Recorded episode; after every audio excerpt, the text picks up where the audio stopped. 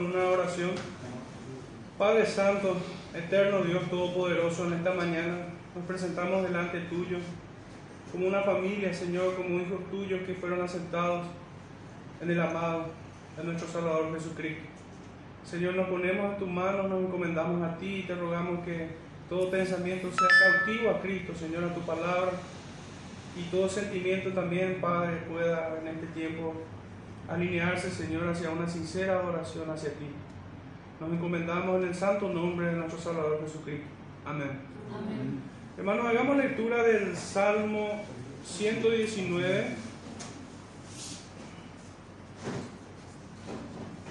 Versículos 49 al 56.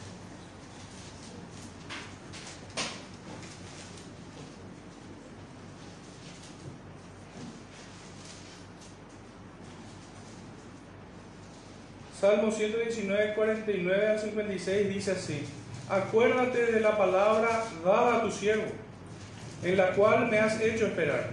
Ella es mi consuelo en mi aflicción, porque tu dicho me ha vivificado. Los soberbios se burlaron mucho de mí, mas no me he apartado de tu ley. Me acordé, oh Jehová, de tus juicios antiguos, y me consolé. Horror se apoderó de mí a causa de los inicuos que dejan tu ley. Cánticos fueron para mí tus estatutos en la casa en donde fui extranjero. Me acordé en la noche de tu nombre, oh Jehová, y guardé tu ley. Estas bendiciones tuve porque guardé tus mandamientos. Cantemos, hermanos, al Señor el himno número 12. Dad a Dios inmortal alabanza. Dad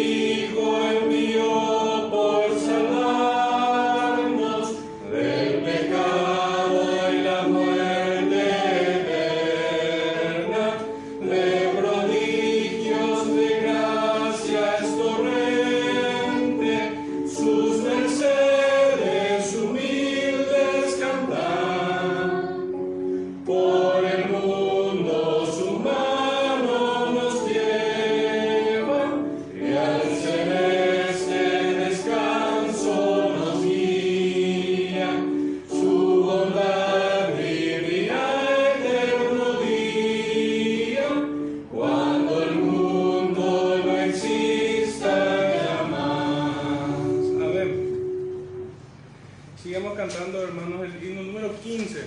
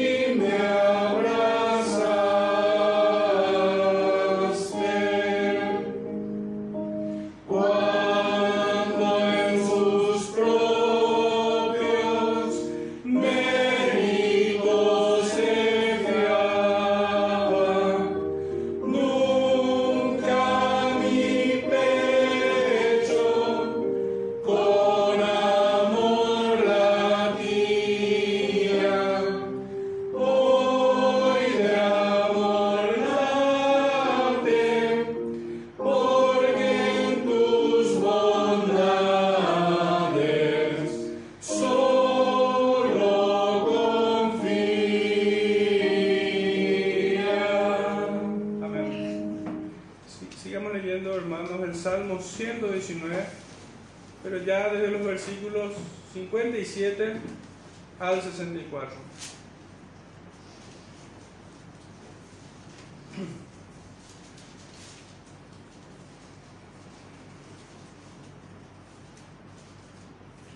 Dice así, mi porción es Jehová, he dicho que guardaré tus palabras, tu presencia supliqué de todo corazón, ten misericordia de mí según tu palabra. Consideré mis caminos y volví mis pies a tus testimonios. Me apresuré y no me retardé en guardar tus mandamientos. Compañías de impíos me han rodeado, mas no me he olvidado de tu ley. A medianoche me levanto para alabarte por tus justos juicios. Compañero soy yo de todos los que te temen y guardan tus mandamientos. De tu misericordia, oh Jehová, está llena la tierra. Enséñame tus estatutos. Sigamos cantando al Señor, hermanos, el, el himno número 109.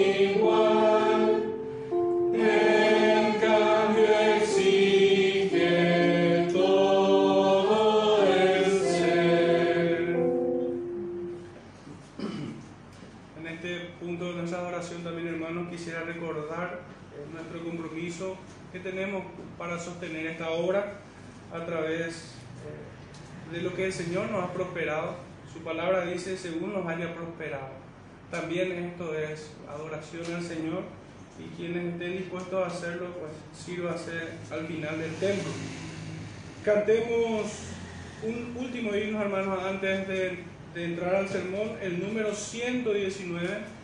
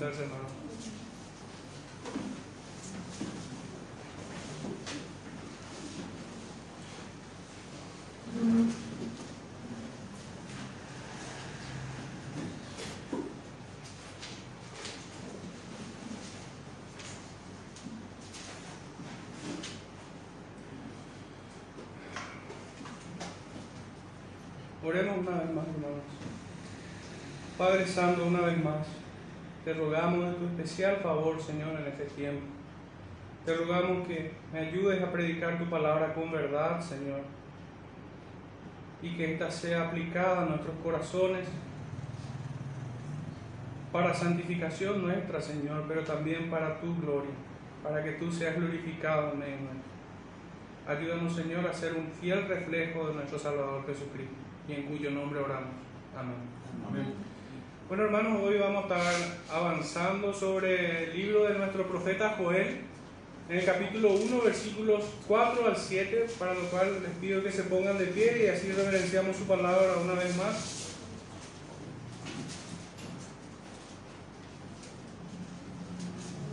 Joel capítulo 1, versículos 4 al 7.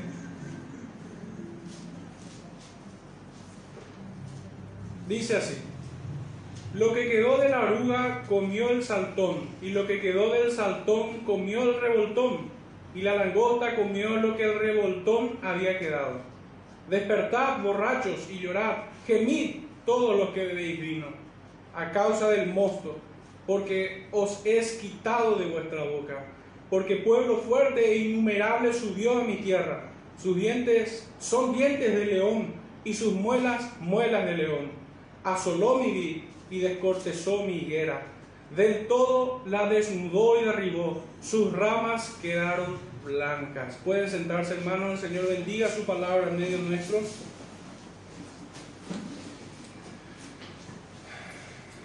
Bueno, hermanos, la verdad que me resulta un poco, me, resultó un poco difícil encontrarle título a este sermón.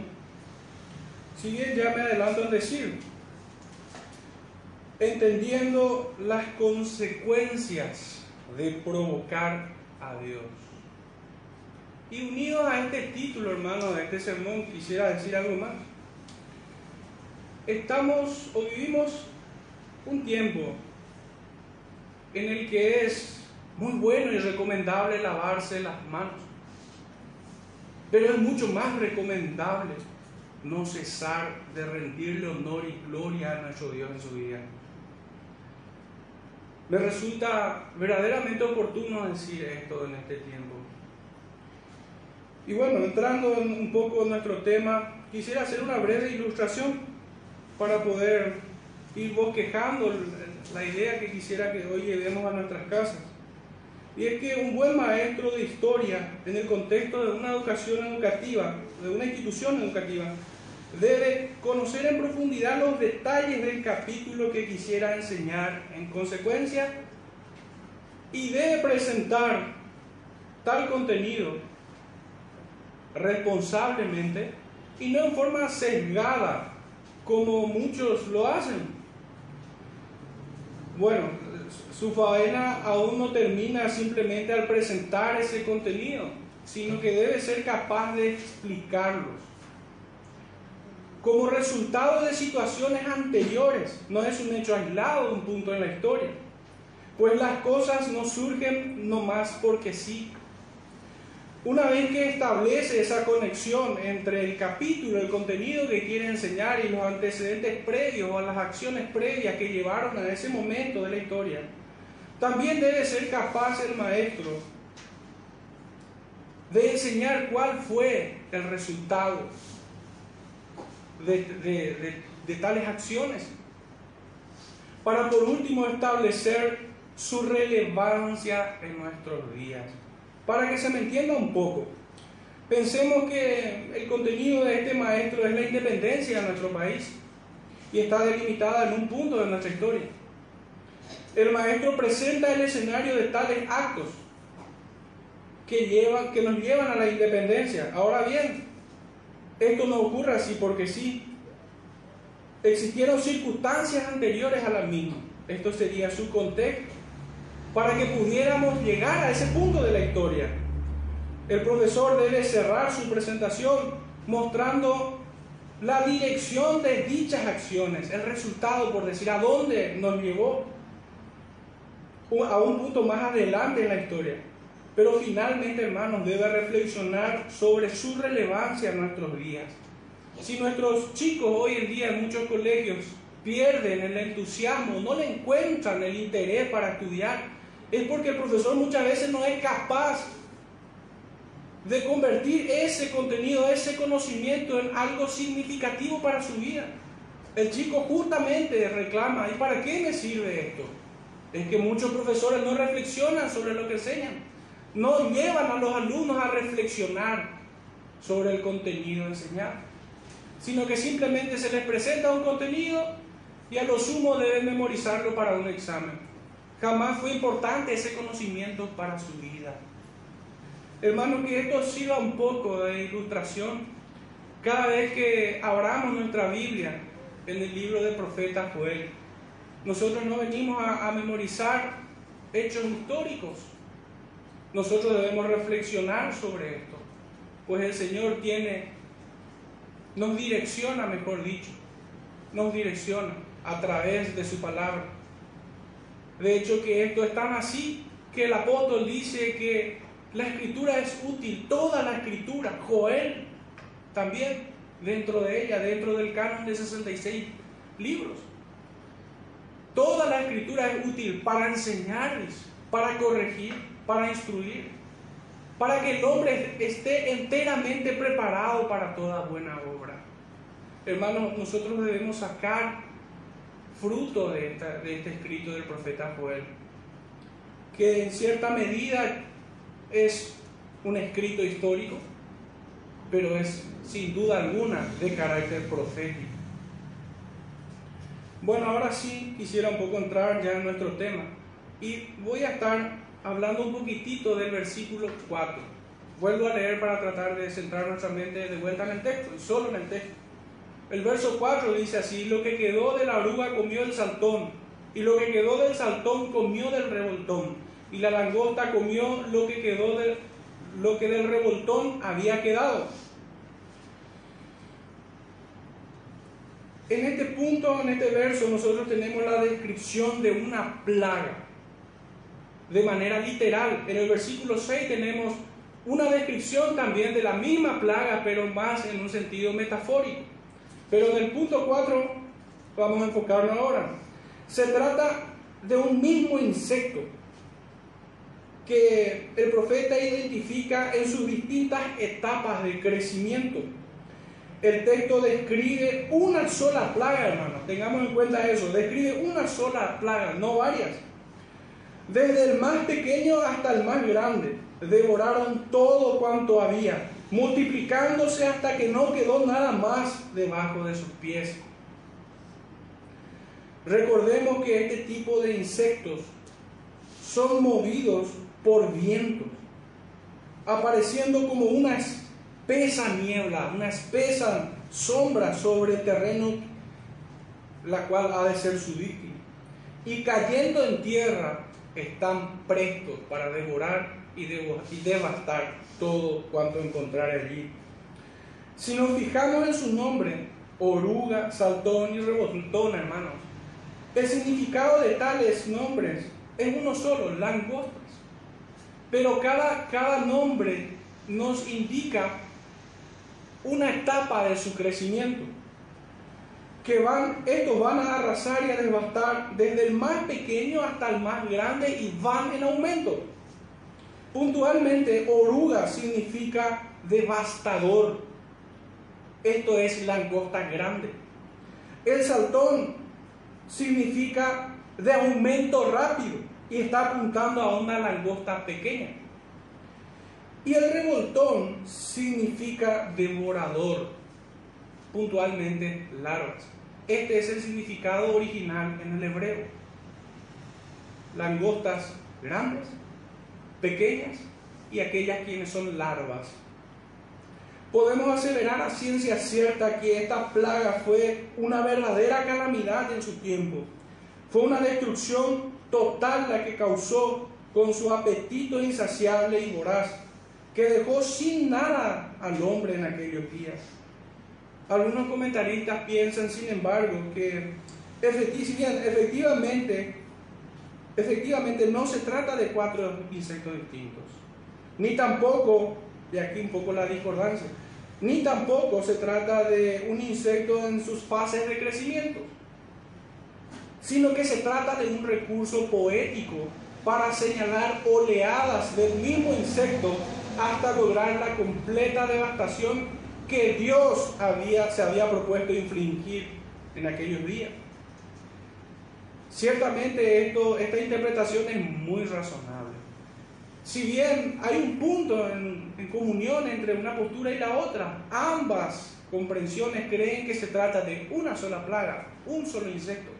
Ahora la diferencia está en que uno, es hacia donde yo me inclino, es que unos creen de que se trata de la misma plaga, un solo insecto en distintas fases de crecimiento, como habíamos mencionado, larvas, langostas pequeñas y langostas grandes.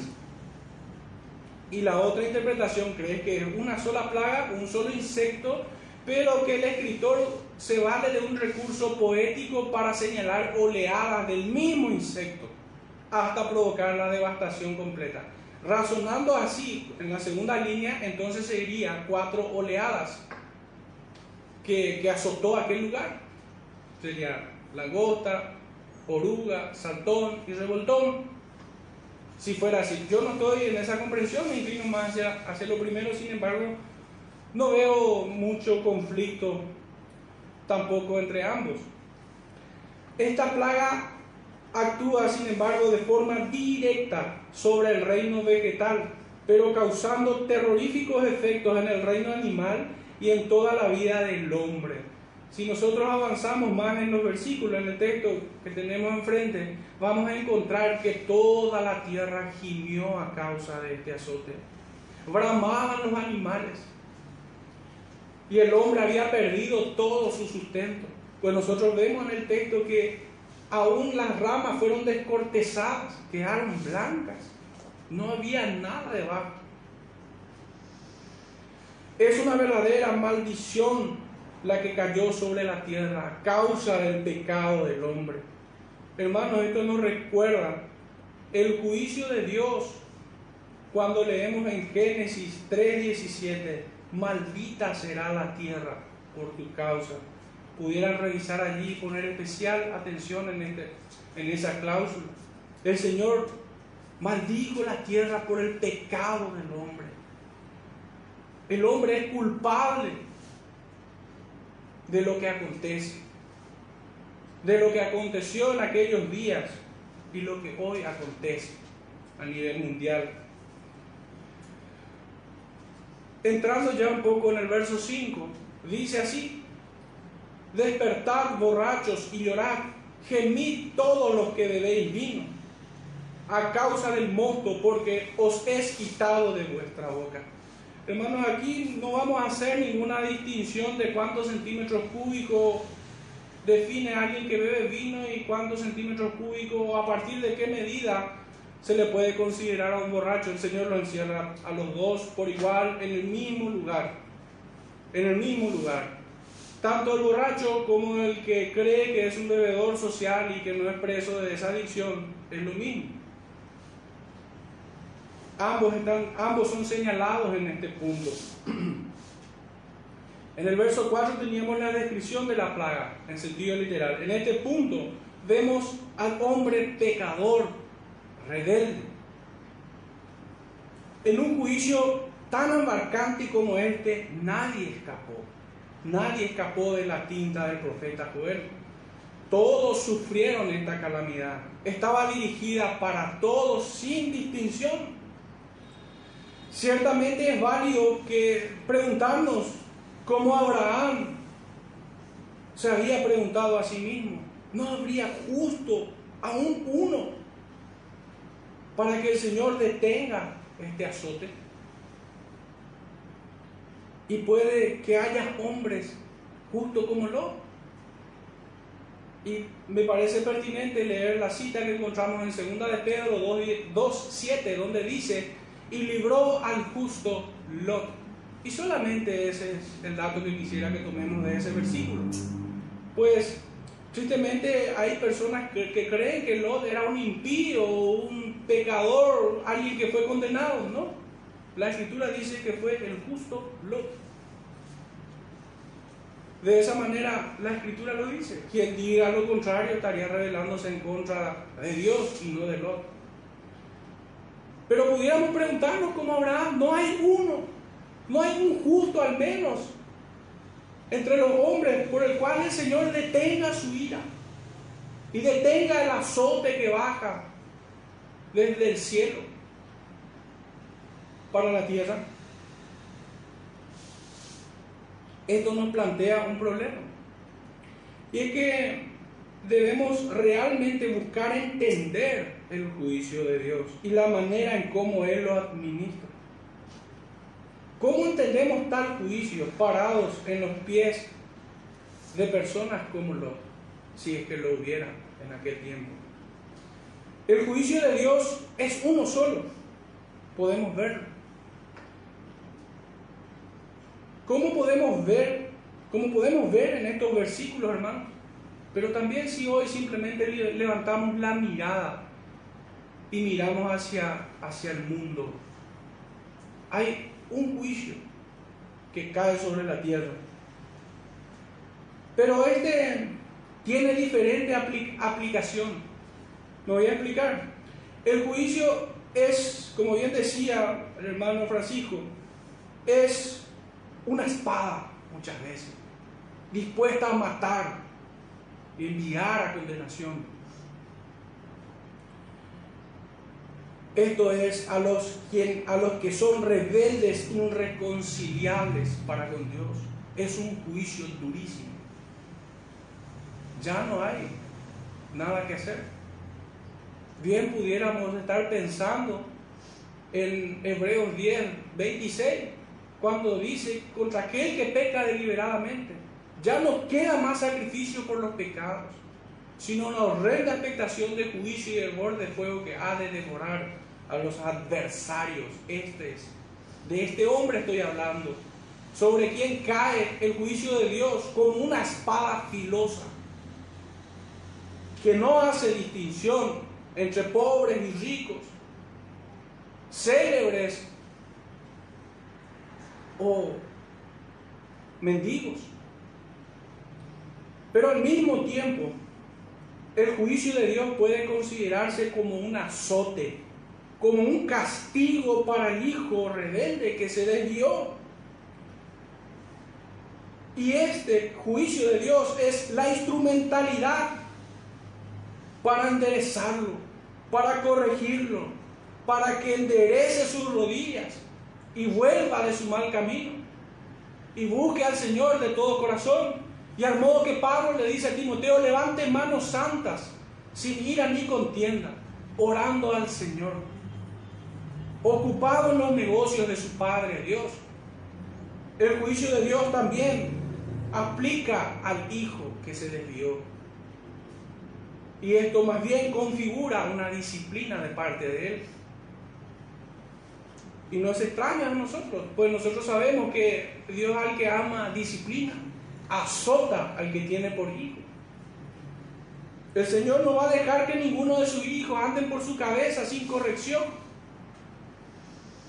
sino que el Señor los va a enderezar a fuerza de azotes para su propia gloria y para bendición nuestra.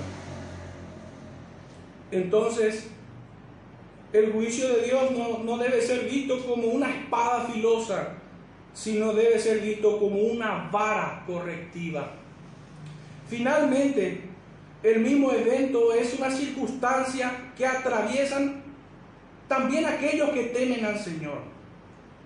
Para ellos representa una prueba que van a, que van a superar bajo las alas de su poderoso protector. Es una prueba.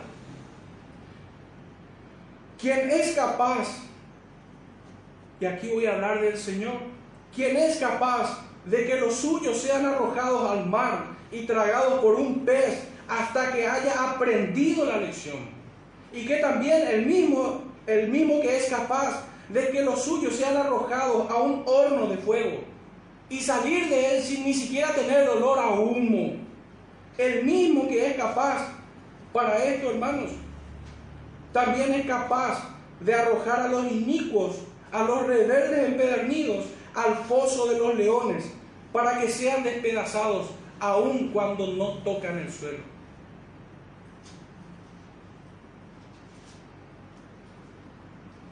Son pequeñas ilustraciones que, estoy trayendo de la misma escritura, de la misma palabra.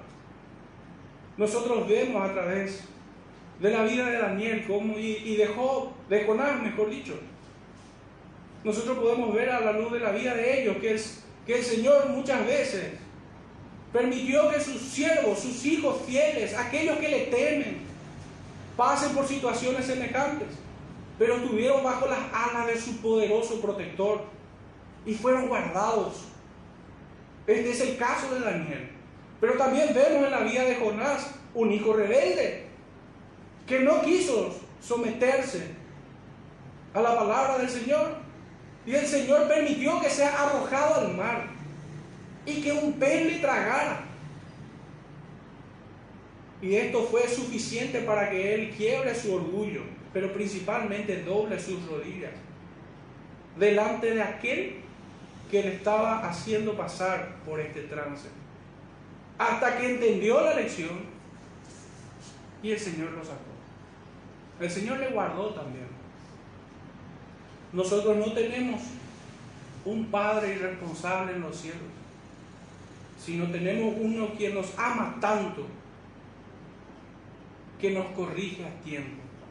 Es esto, es la forma en la que yo veo y entiendo el juicio de Dios en el profeta de Joel. Para muchos fue una espada filosa, para otros fue una vara correctiva y para otros fue una prueba en la cual Dios se mostró fiel en guardarlos. Fue motivo de gozo. Así habíamos leído el Salmo, por cierto, donde el salmista decía que se deleitaba y se consolaba en sus justos juicios.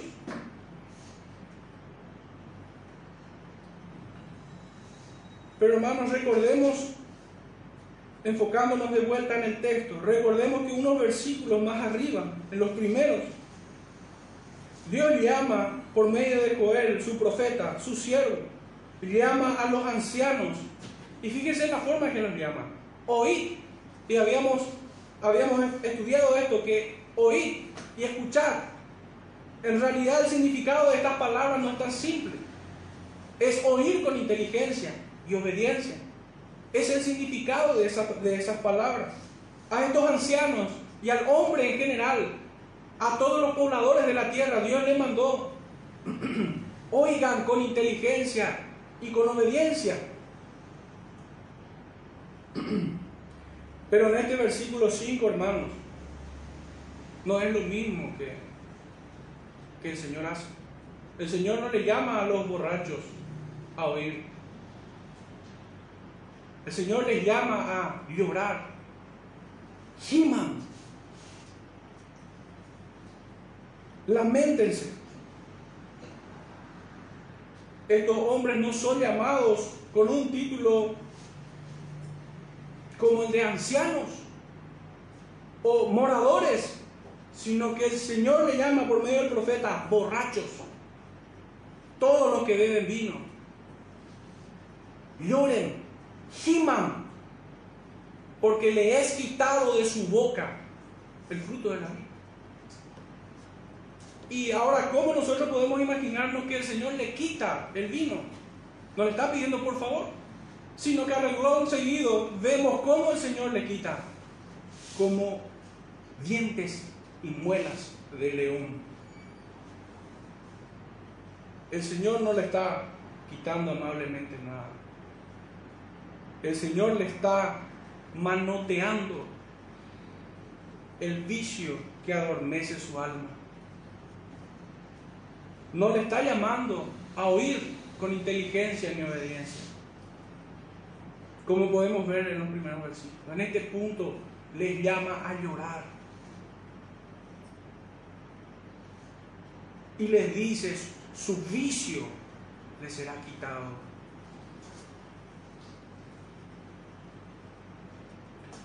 Despierten borrachos y todos los que beben vino. A esto no les dice, oigan con inteligencia. A esto más bien le dice, giman. Me interesó, hermano, conocer el significado de, estas palabras. A veces las traducciones un poco varían. Pero yendo al original, llorar y gemir significa aúllen como perros griten los que no tienen esperanza. Eso significa. Y, este, este, significado esta palabra me, me, llevó de manera automática a un versículo que también es muy conocido por nosotros, en Proverbios 31, versículos 6 y 7. Proverbios 31, 6 y 7 dice, dar la sidra al desfallecido y el vino a los de amargado ánimo. Beban y olvídense de su necesidad y de su miseria no se acuerden más. Aquellos quienes son entregados a la calamidad, ustedes beban. Aquellos quienes no tienen esperanza, aquellos quienes viven amargados de ánimo, quienes no tienen el gozo de la salvación del Señor, beban. Ustedes lamentense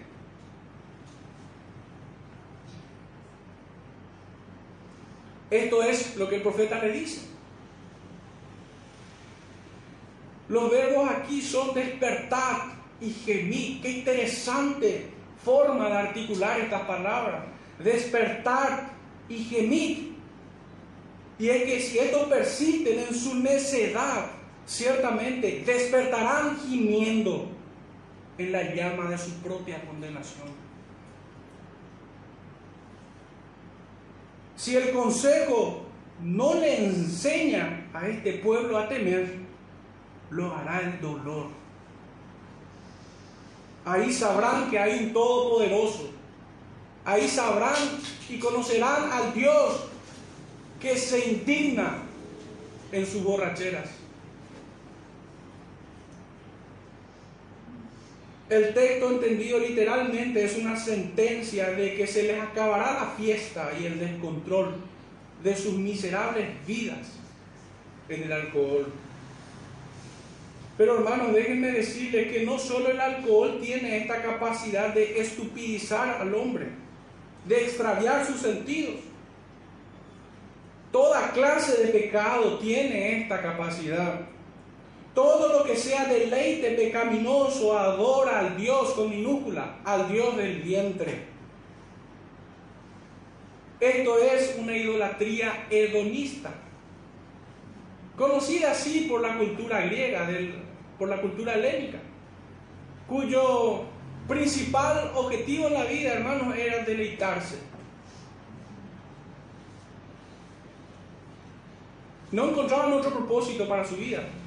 Para el creyente, nuestro principal propósito en la vida no es esa, sino es la de adorar y glorificar a nuestro Dios.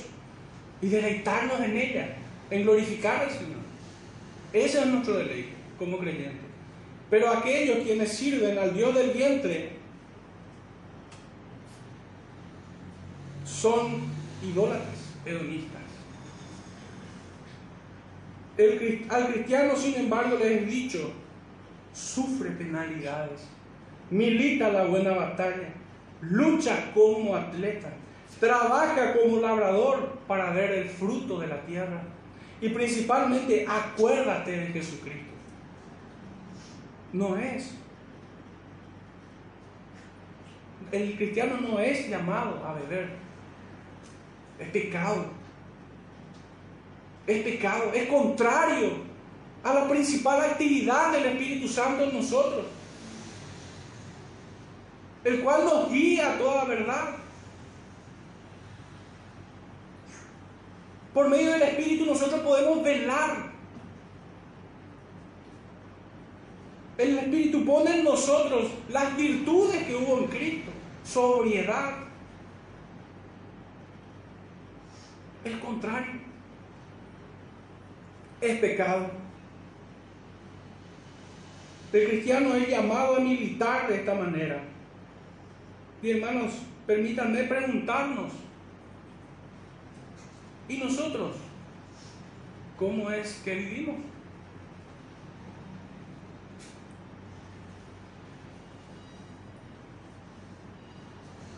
Abordando ya el versículos 6 y 7, los últimos dos versículos, hermanos. Volvemos a entrar en la descripción de esta plaga, pero esta descripción ya es una metáfora que si nosotros buscáramos, pero ¿por qué el profeta describió de manera literal en principio? ¿Qué necesidad tiene de, comunicar o de escribir de vuelta esta plaga metafóricamente? Es que a través de esta metáfora, hermanos, nosotros podemos encontrar lo implacable que fue el juicio de Dios allí. Y eso veremos ahora. Esta metáfora describe intimidatoriamente lo voraz e implacable que resulta el justo juicio de Dios, de una forma inmediata a las naciones y de una forma inmediata a todo hombre delante de su gran tono blanco. Los juicios inmediatos son estas plagas en el punto en el que estamos leyendo el profeta Joel fue la langosta. Pero hoy es otra. También un juicio inmediato a los pueblos, a las naciones. Son sus gobiernos corruptos. Son dictaduras totalitarias e inmisericordias. Y también es toda clase de miseria que acarrea modelos económicos como el socialismo. Y no estoy haciendo ninguna campaña política desde este púlpito. Sencillamente hay que ir a la evidencia empírica y ver que el socialismo siempre empobreció y sumió en la miseria a los pueblos. Modelos económicos como el socialismo traen miseria y hambruna. Esto está tan cerca a hermanos, en nuestra misma región, en nuestro mismo continente. Las estadísticas cuentan que el socialismo en Venezuela, las cifras oficiales rondan alrededor de los 4 millones quienes escaparon por hambre de su país. Pobre gente. Pero realmente las cifras no oficiales pero que realmente hacen más justicia a la realidad que están viviendo los venezolanos, se acercan ya a los 8 millones. Imagínense, nosotros tan solo somos 7 millones y piquito como país.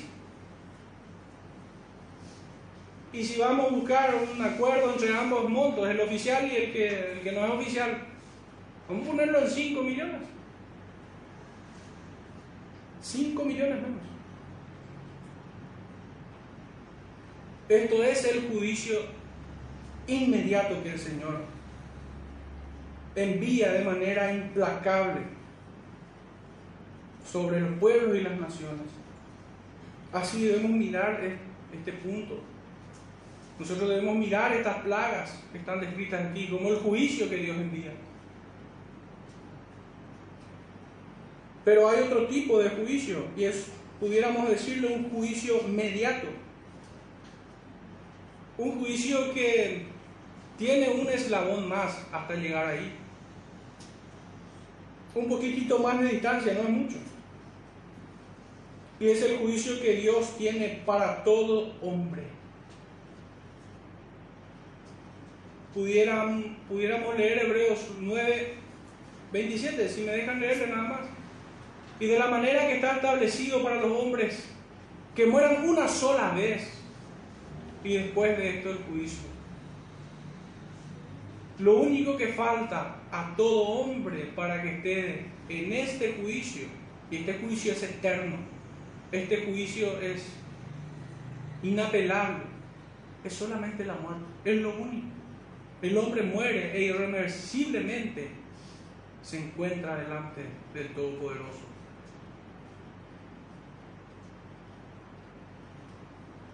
Entonces, ¿cómo debemos mirar esta metáfora? Como una descripción intimidatoriamente presentada por el profeta de cuán voraz y cuán implacable es el justo juicio de Dios. Es voraz e implacable, hermanos, como lo sería un león hambriento encerrado con cualquier hombre que vuela a miedo y desesperación. El juicio de Dios es como este león encerrado con un hombre que huele a miedo y desesperación. Esta plaga, el texto nos dice que es pueblo fuerte y numeroso. Pueblo fuerte. El significado de esta palabra pueblo, hermanos, no es como nosotros la entendemos, como si fuera una muchedumbre o una comunidad de personas, sino que el significado puntual de esta palabra en este punto de las escrituras Pueblo significa enjambre de insectos. Este es el significado en este punto. Y arregló seguido dice muy y muy numeroso. Un dato que podemos nosotros revisar en nuestro tiempo a través del internet y todos los recursos que hoy están al alcance de un clic podemos revisar algunas instituciones especializadas en este tema de los insectos.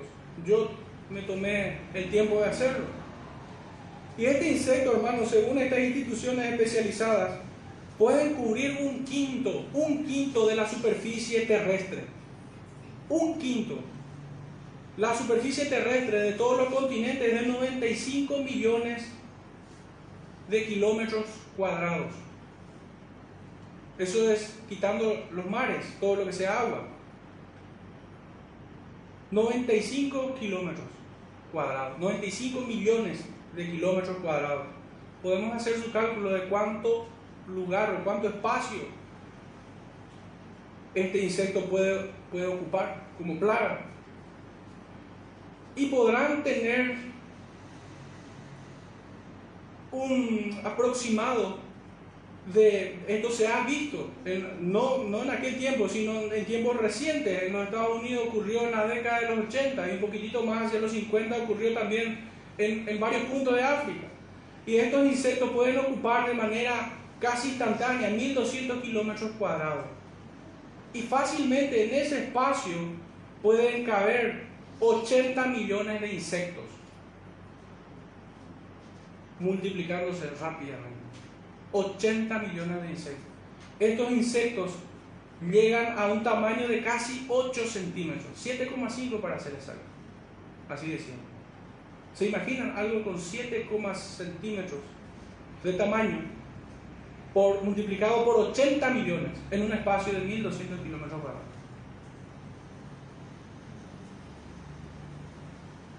Y esta cantidad puede consumir, hermano, tiene un poder destructivo de 192 millones de kilos de vegetación. Yo más bien creo que esta metáfora se ajusta mucho.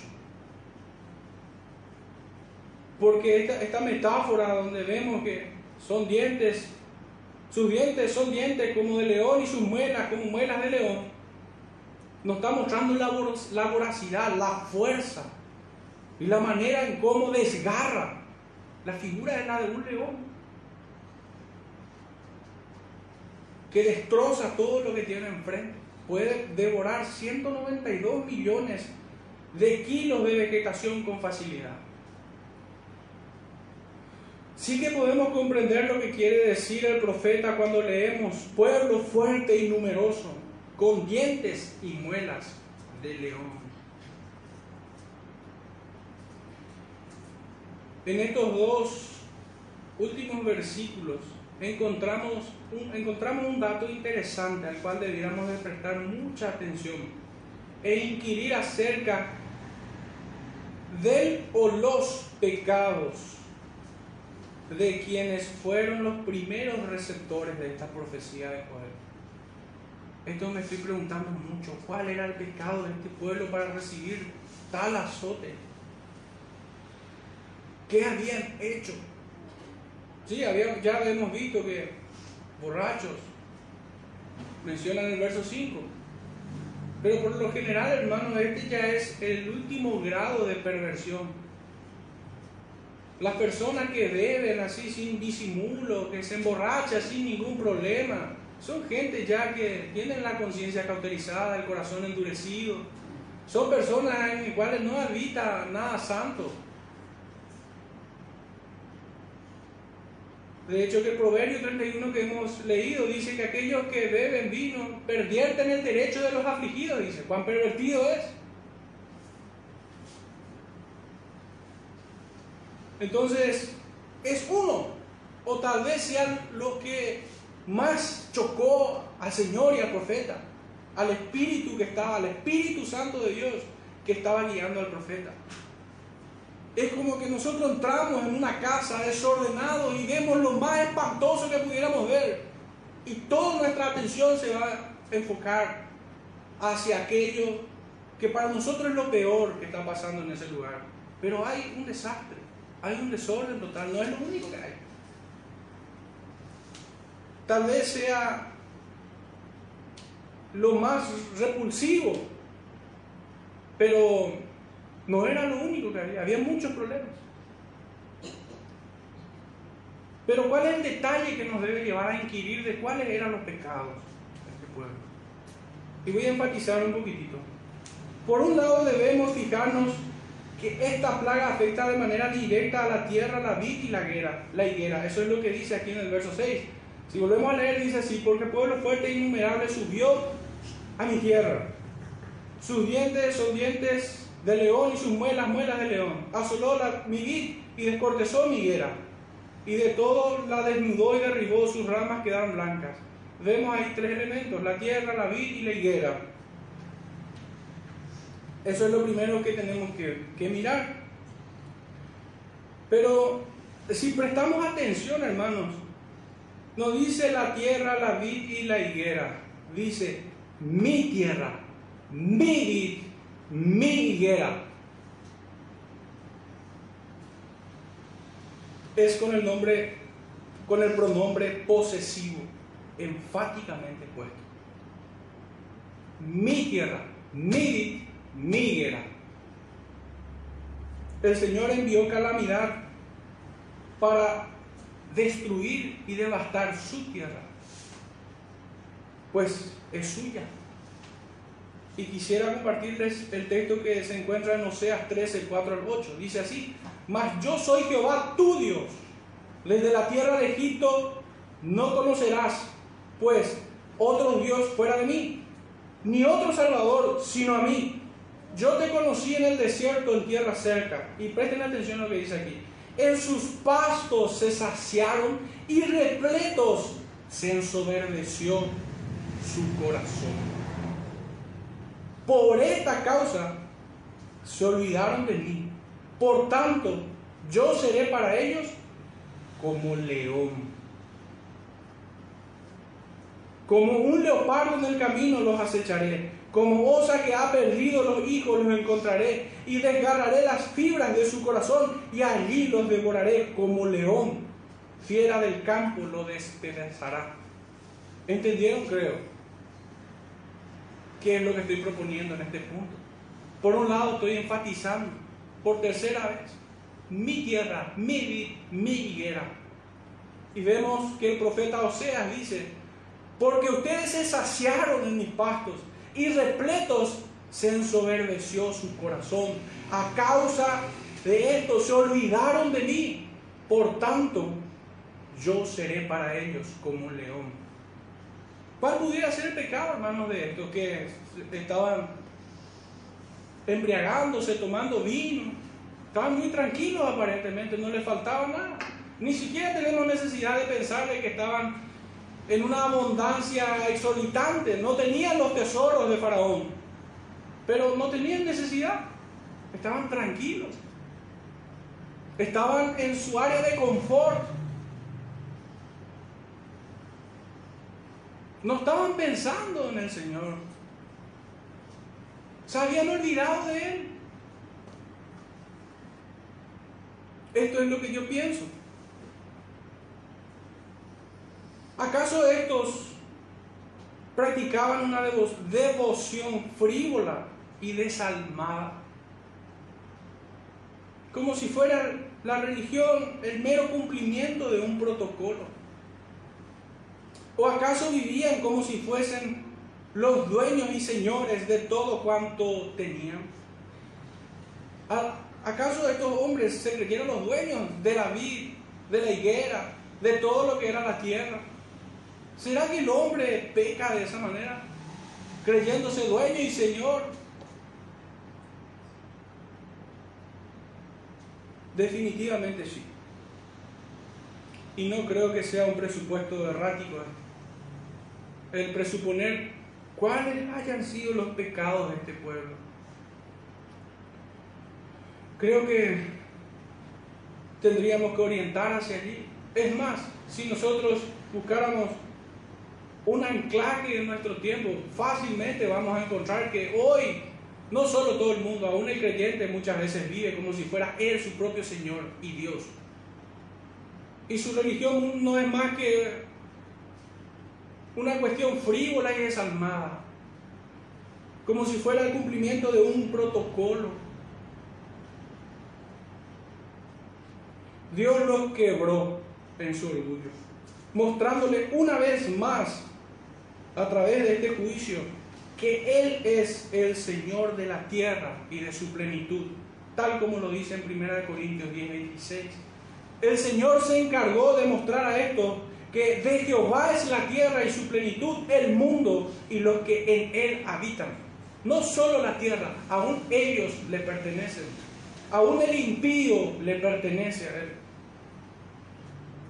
Porque en su mano están las profundidades de la tierra y las alturas de los montes son suyas. Suyos también el mar, pues él lo hizo. Y sus manos formaron la tierra seca. Moisés le había enseñado, tan pronto salga yo de, la ciudad, extenderé mis manos a Jehová, y los truenos cesarán, y no habrá más granizo, para que sepas que de Jehová es la tierra. He aquí de Jehová tu Dios son los cielos y los cielos de los cielos y la tierra y todas las cosas que hay en ella. El profeta Samuel les había enseñado diciendo, Él levanta del polvo al pobre y del muladar exalta al menesteroso para hacerle sentarse con príncipe y heredar un sitio de honor. Porque de Jehová son las columnas de la tierra y Él afirmó sobre ellas el mundo. Tuya es, oh Jehová, la magnificencia y el poder, la gloria, la victoria y el honor, porque todas las cosas que están en los cielos y en la tierra son tuyas. Tuyo, oh Jehová, es el reino, y tú eres excelso sobre todo. Las riquezas y las glorias proceden de ti, y tú dominas sobre todo. En tu mano está la fuerza y el poder, y en tu mano el hacer grande y el dar poder a todos. Ahora pues, Dios nuestro, nosotros alabamos y loamos tu glorioso nombre. ¿Se habrán olvidado de esto aquellos? Porque ¿quién soy yo y quién es mi pueblo para que pudiésemos ofrecer voluntariamente cosas semejantes? Pues todo es tuyo y de lo recibido de tu mano te damos. Por último, hermano, la tierra no se venderá a perpetuidad porque la tierra mía es. Pues vosotros, forasteros y extranjeros, sois para conmigo. Por tanto, en toda la tierra de vuestra posesión otorgaréis rescate a la tierra. Cuando tu hermano empobreciere y vendiere algo de su posesión, entonces su pariente más próximo vendrá y rescatará lo que, de su, lo que su hermano hubiere vendido.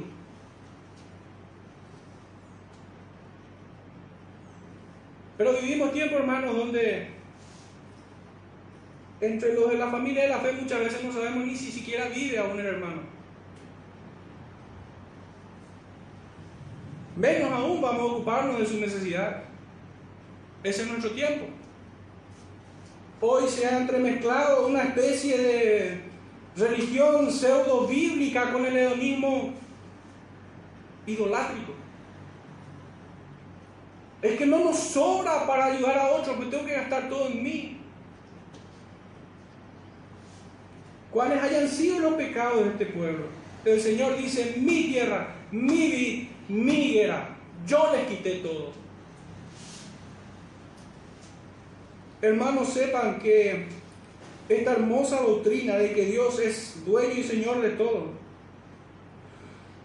pudiéramos estar blasfemando cuando somos mayordomos perversos gastando en nuestros propios deleites y olvidando parcial o completamente nuestra responsabilidad de extender su reino por medio de su evangelio. Ya en este punto del sermón, hermanos, déjenme preguntarles algo más.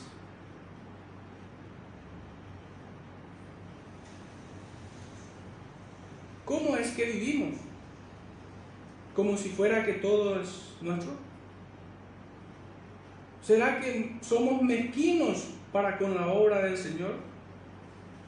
¿Estoy ejerciendo acaso una buena mayordomía?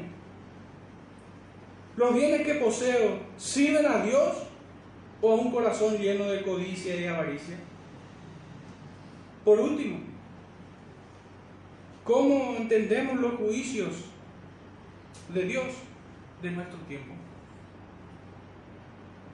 Realmente este texto de Joel debe llevarnos a nosotros a meditar, Señor, ¿qué quieres enseñarnos?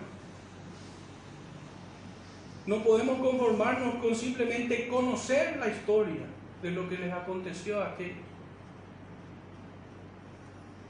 El mismo Dios que se indignó con el pecado de este pueblo es el mismo Dios que hoy se sigue indignando por el pecado de su pueblo.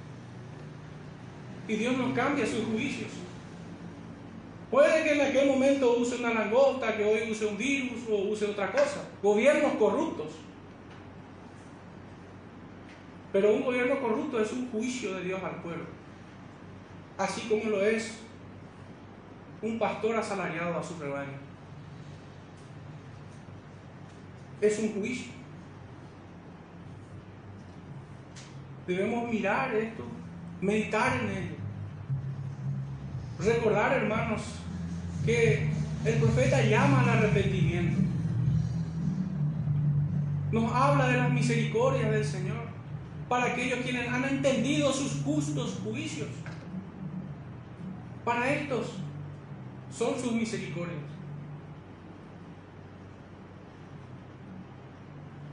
El profeta nos llama a lamentarnos por nuestro, por nuestro tiempo, a orar, a ponernos a cuenta con el Señor, entender la lección y estar, estar protegido bajo sus alas. Esto es el mensaje que hoy tiene que quedar. Pero hay mucha meditación que nos toca hacer aún al respecto. Debemos pedir al Señor que nos ayude a entender los tiempos y sus juicios. Pero por sobre todo que nos guarde en este tiempo. Que nos guarde cada uno, ocupándonos unos por otros, mostrando ese amor fraternal que hubo en Cristo y en sus discípulos. Oremos hermanos en este sentido. Padre Santo, en esta mañana, te rogamos, Padre, como hombres pecadores, Señor, que somos recibidos delante tuyo en los méritos de nuestro Salvador. Te rogamos, Padre, que escudriñes nuestros corazones. Ayúdanos, Señor, a encontrar aquellos pecados, Señor, que se revelan en contra tuyo. Límpianos, Señor. Lávanos más, Señor, de nuestra maldad. Enséñanos tus caminos. Enséñanos, Señor, a amarte con sinceridad. Enséñanos a mostrar un amor no fingido también hacia nuestros hermanos. Padre, glorifícate en, medio nuestro. En el nombre de nuestro Salvador Jesucristo te rogamos. Amén.